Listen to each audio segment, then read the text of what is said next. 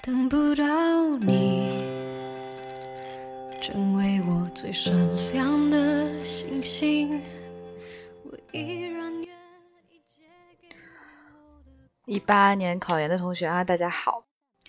哎，真好气啊！这个节目其实我是录了一遍的，但是刚才我学长一给我打电话，然后全部卡掉了，所以我还要重新给你们讲一下。那这个节目咱们就分上下期来录吧。呃，前半部分呢，咱们就主要讲一些啊、学校的基本情况啊，主要就是你们现在比较关心的问题，也就是说三月份之前你们可能面对一些问题。啊、再一个就是简单介绍一下我自己。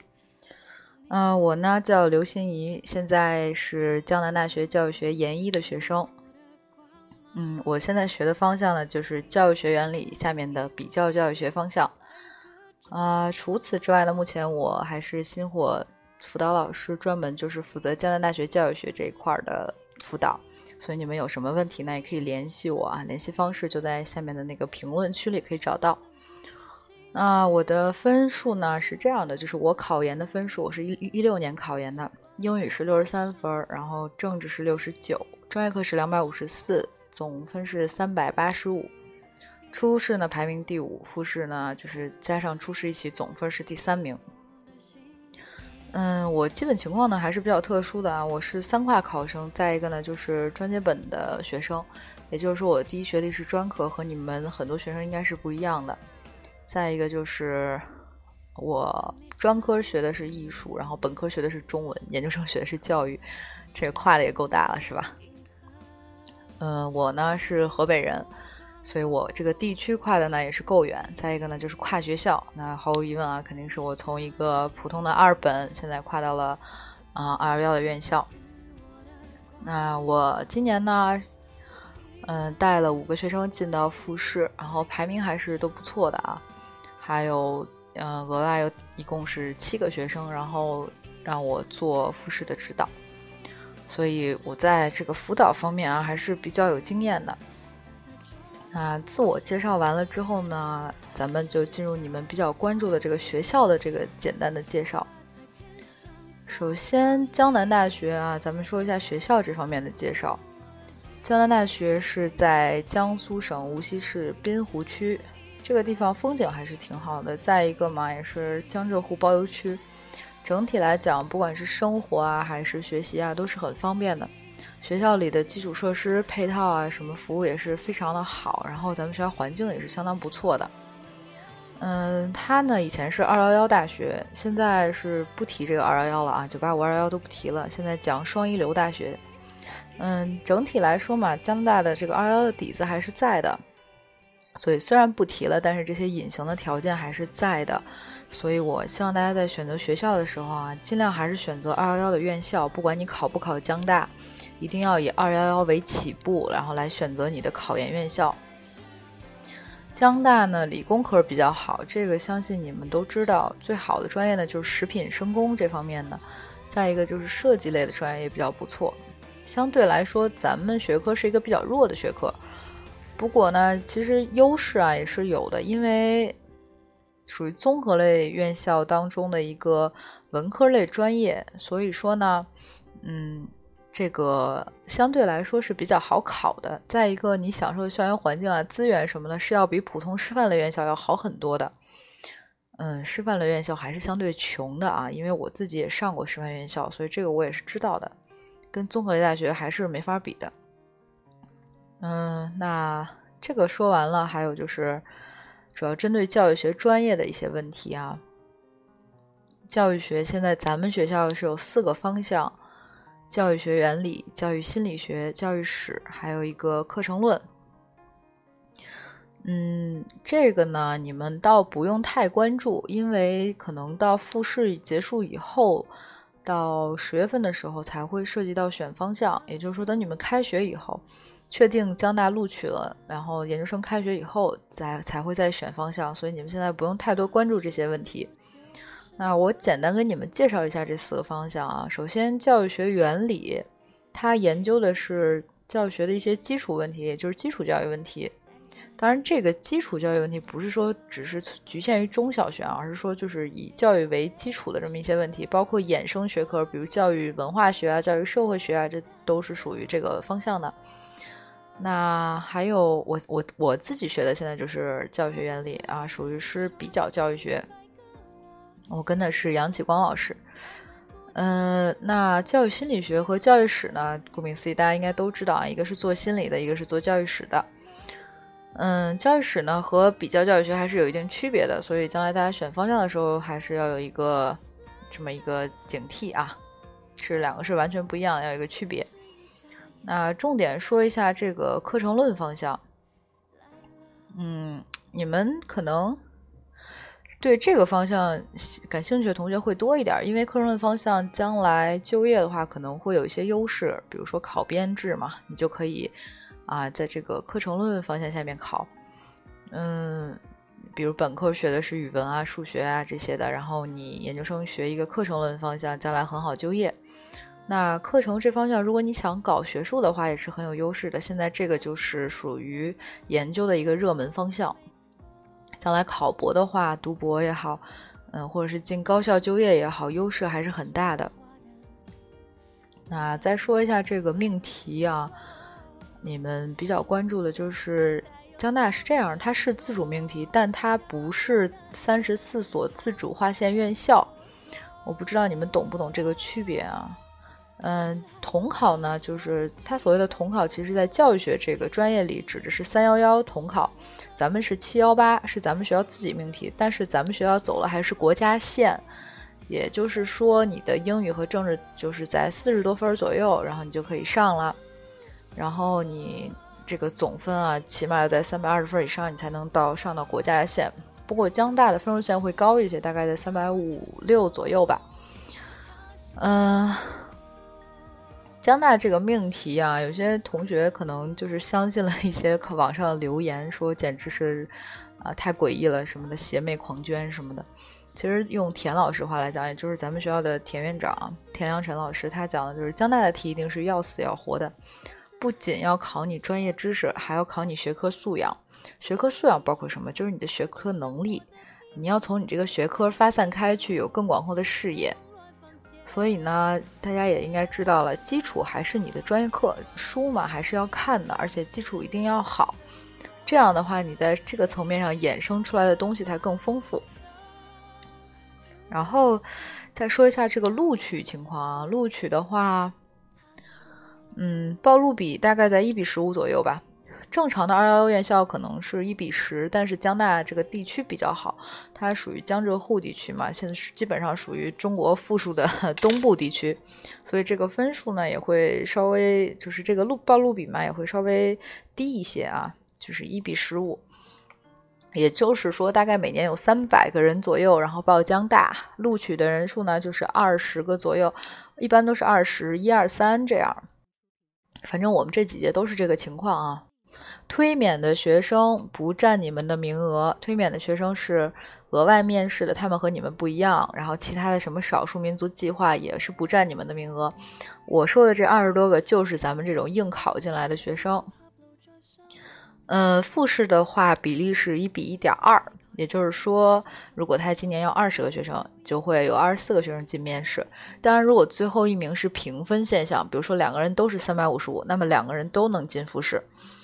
嗯，最后呢，就是按照你的总分来录取。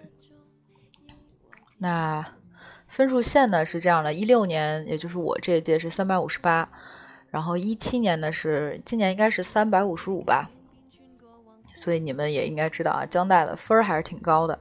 不过呢，老师阅卷什么的，相对来讲还是比较水一点的啊，你们自己心里要有个底。那收费情况啊，江大这个收费是怎么收的？学费是多少？八千。住宿费呢？住宿费我们是住普通的研，呃，和本科生一样的宿舍，四人间，然后都在园区里。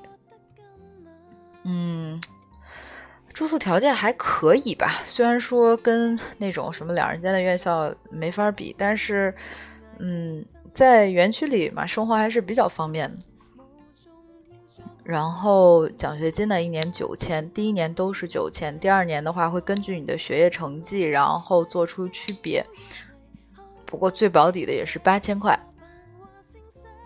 然后学校的话会给补助的，补助的话是一年六千，也就是说平均到每个月是五百块，他每个月都会给你五百打五百块在银行卡里。奖学金发的话，一般是在双十一之前发，所以你们只要先把学费交上，然后大概有一两个月左右，你们奖学金就会下来了。奖学金是完全能够平掉你的学费和住宿费的。嗯，这个就是江大的一些基本情况啊。然后等一下，我再给大家讲一些就是复习里经常会遇到的问题，包括现在初期的同学有一些心理的疑惑什么的，我等一下会给大家做一个解答。面对这都市所有霓虹灯，到動魄驚心，不負你。陪過我剎那的興奮，世界將我包圍，誓死都一齊壯觀得有如也許生於世上無说一下这个常見的問題啊，这是也是你們在群里留的一些比較小白的問題，还有一些呢，就是根据我这一年的辅导经验以及我自己的考研经验，然后总结的一些问题。比如首先跨考基础比较差的同学，比较疑惑，我能考上江大吗？我能考上一二幺幺院校吗？这可是一个巨牛逼的学校。就大家应该都会在心里有这种嘀咕，因为可能大部分同学都是来自二三本院校的同学，甚至有一些专科的同学。基础差没关系，跨考也无所谓。跨考的话，请你一定要发挥你的学科优势。你每一学科都有专长，比如说你如果是学啊这个语文、英语啊什么这些的，那你就可以做语文、英语方面的教学研究啊。如果你要是学工科的，你就可以做职业教育的研究。或者是你哪怕你学金融的，你就可以做一些教育经济这方面的研究，都是可以的。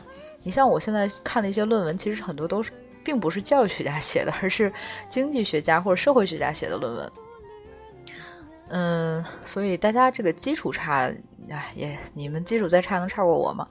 教育学是一个可以从零开始的专业，只要你好好学，肯定没问题的。嗯，一个是好好学，一个是方法对啊，这个你们都要知道。再一个，教育学考研有没有必要？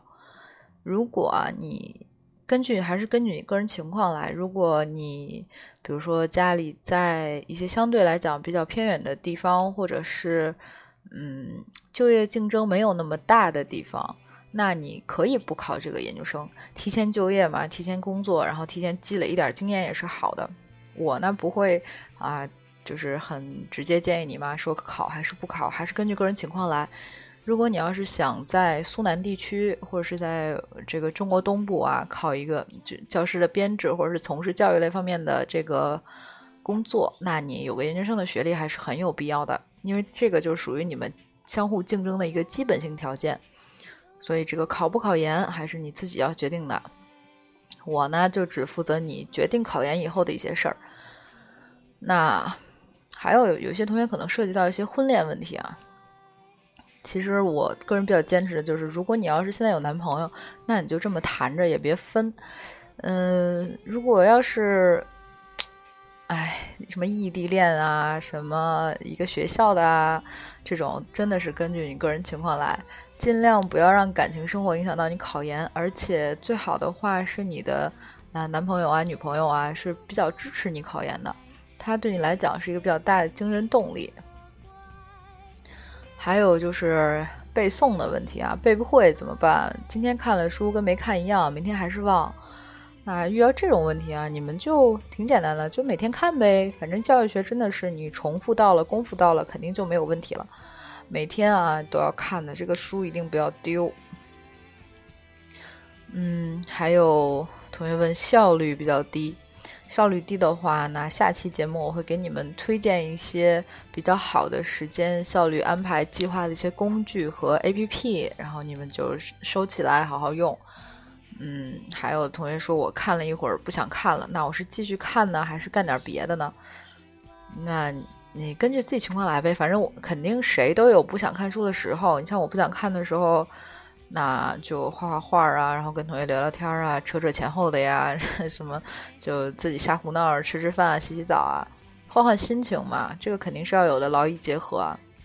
考研这个阶段，身体和精神都是很重要的，所以你一定要把自己的身体照顾好，吃好喝好，对吧？然后啊，多看书，然后少给自己找点事儿。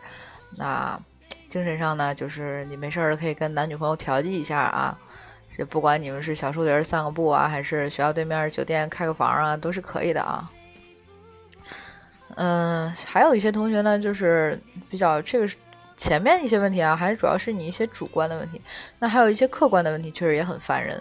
比如说学校的事儿特别多，因为你们马上有的就是要大四了嘛，有些同学大三、大四的学校呢，可能会涉及到你一些毕业的问题啊，然后你什么就业、实习啊这些乱七八糟问题。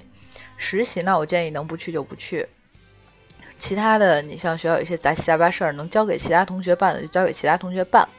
那课非去不行的，那你就还是去。如果要是稍微能翘的，你就翘一翘嘛。其实偶尔去上一上课，换脑子，跟你们班同学聊聊天，沟线沟通一下考研信息也是好的。这个考研的同学，你一定要知道，这考研是一场信息战啊，你自己注意了。为什么说它是一场信息战呢？你不仅要了解自己的复习进度，也要知道别人的复习进度大概是个什么样子。当然，你只是做一个参考和借鉴，用来激励一下你自己，而不是说完全按照别人的计划来。因为一个人一定要是根据自己来制定一套方案的。那还有呢，就是有一些学生啊，可能就是看看不知道哪个考研群里的，或者看看什么考研班上的各种信息，然后自己瞎掰瞎搞，然后自己吓唬自己，这都没必要。然后呢，如果你们在考江大的话，遇到什么问题一定要来问我。我不敢说是最专业的，但是我一定会尽我所能帮你们找到最靠谱、最真实的信息。所以你们不要去相信那些小道消息，然后也不要去买那些乱七八糟的辅导书啊和一些学姐的笔记啊什么，那些都是没有用的。真题的话，如果你们想要，就可以联系我，我到时候会送给你们的。四套真题，一共是四年的自主命题以后啊，四年的真题。嗯，还有一个就是比较严重，就是老师或者家长不支持你。其实老师还好，辅导员也无所谓。嗯，关键是家长可能会不太支持，有一些不管是精神上的还是物质上的，只要有一点不支持你，你就考研这块你可能就不太顺利。那物质上不支持的很简单，比如说不给你买书啊，不给你报班啊，然后一定要让你去工作啊。那考研的同学，我还是就是建议大家结合家庭实际情况啊来决定。如果家里确实是比较需要你去工作啊，或者是有一个很好的机会啊，那你还是要抓住的。嗯，如果家长精神上不支持你，你像我们家有一些七大姑八大姨哈，就是说你不要考研啦，你回来当个老师啊，挺好的。嗯，不要耽误这三年青春了。其实年轻嘛，还是要多出来看看的。嗯。到一个新的地方，一个新的环境嘛，你肯定会见到一些嗯比较不一样的东西。所以我建议大家，如果还是精力够的话，这个时间也好啊，经济也好啊，比较充裕的话，还是考个研。嗯，家里不支持，一定要做家里的工作，因为到后期的话，你的家人其实和你的男女朋友是一样的，都是你精神上的一个支持。如果家里不支持的话，到后期可能嗯就真的是没有什么动力了啊，很容易出现这种半途而废的状况。所以建议大家一定要跟家长沟通好。我复习到最后的时候，基本上 就是，啊，总给我爸打电话，一打两个小时，然后就非常难过。其实心里说不出来那种压抑感嘛。然后多跟家里聊一聊，沟通沟通。其实大部分家庭嘛，我感觉现在还是支持的。然后，嗯，基本上这些问题咱们都讲完了啊。嗯，我再看一下还有没有什么其他的。嗯，未来工作方向咱们是不是已经说过了？就是一个是啊，就业方向的话，如果你要是愿意继续学教育学，就是愿意走教育这条路的话，其实是当老师挺好的，就是有有编制的、没编制的这些都可以的。然后。如果你要不想的话，那就多元了，方向很多元啊。你去考公务员的话也可以啊，就这种体制的工作或者事业单位都可以，或者是嗯，你可以自己创业啊，比如说自己做辅导班，当然也不是说非得就是干教育行业的啊，其他的也是可以的，或者你就想只是单纯想要一个这个文凭，然后那你就要发挥你本科专业的优势，或者你自己特长爱好的这么一个优势，然后来保证你以后的就业，甚至还有同学就想多元发展、自主创业，也是都可以的，没有什么太大的限制啊。教育学这个学科其实还是一个综合类学科，我感觉综合很多学科在一起，所以你就业方向相对来讲，嗯，也是面儿比较大的。再一个，你有研究生学历的起点的话，就业也不会太差。那咱们学校教育学的学姐啊，现在在校的目前基本上还都是当老师的多，嗯，当老师的多一些，或者是有想做辅导班的这些也是多一些的。那。今天啊，咱们就先录到这儿。反正三月份了嘛，你们自己的学校啊，一定要早点选定了。嗯，不管你是想考哪个学校啊，一定要早点定，然后就要开始，最晚啊四月份开始就要复习了。咱们今天就说到这儿了啊，这是上一期，然后下一期咱们就再聊一聊具体的复习内容、复习计划。还有一些我分享的一些 A P P 啊什么的一些比较好用的软件啊，然后啊好用的一些什么小方法啊什么，我都会告诉大家的。好，那今天这个节目就到这儿了啊，拜拜。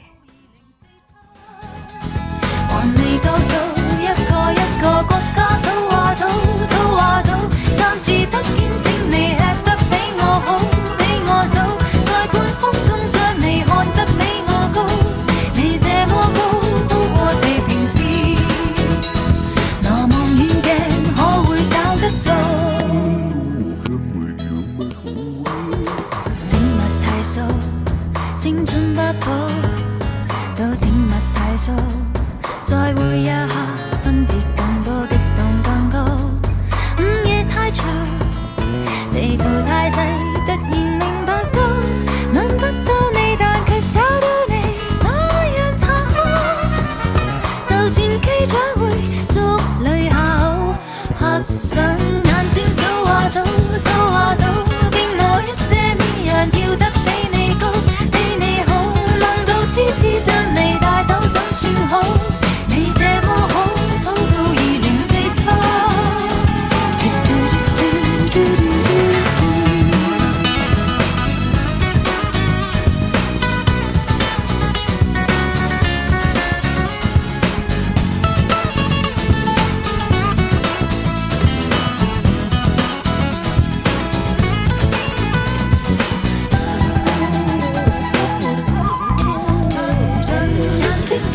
So.